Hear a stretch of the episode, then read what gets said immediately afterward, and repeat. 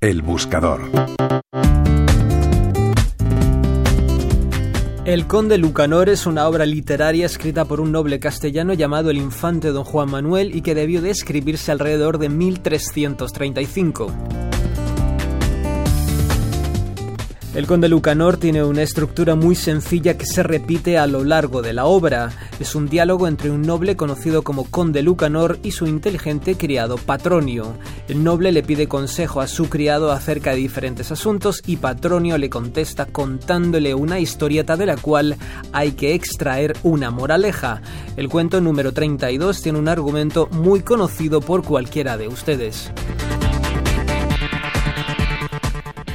Tres pícaros llegan a un reino pretendiendo venderle al rey una tela con la que hacer ropa, pero esta tela tiene una característica especial.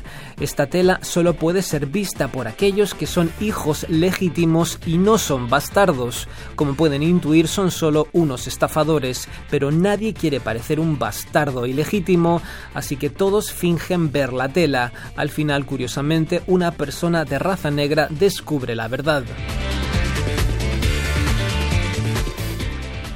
Lo llamativo de la historia es que casi 300 años después Cervantes utilizaría el mismo argumento para contar una historia similar. En esta ocasión lo hace con un retablo, una especie de teatro de marionetas y la limpieza de sangre. Aquí la estafa consiste en que solo aquellos que no tengan sangre mora o judía verán el retablo. Como pueden imaginarse, todos fingen verlo. Sin embargo, seguro que la historieta le suena familiar en la versión que hizo el danés Hans Christian Andersen y que se tituló El traje nuevo del emperador.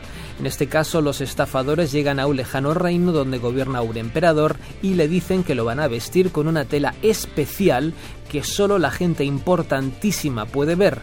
Lógicamente nadie se atreve a contradecir al emperador y el dignatario se pasea desnudo por la ciudad. Finalmente un niño será quien se encargue de decir la verdad. Como ven, es el mismo cuento que siguió una evolución de 700 años y que con seguridad tiene un origen oriental. En los tres casos hay un personaje modesto que desvela la verdad, una persona de raza negra, un sargento y un niño.